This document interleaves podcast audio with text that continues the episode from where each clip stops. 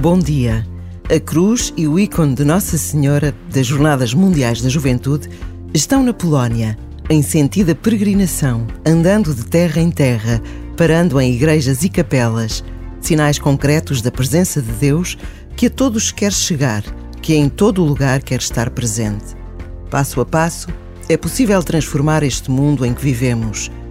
E por estes dias, como desejamos poder transformar a vida de milhares de afegãos, homens, mulheres e crianças que lutam pela sobrevivência.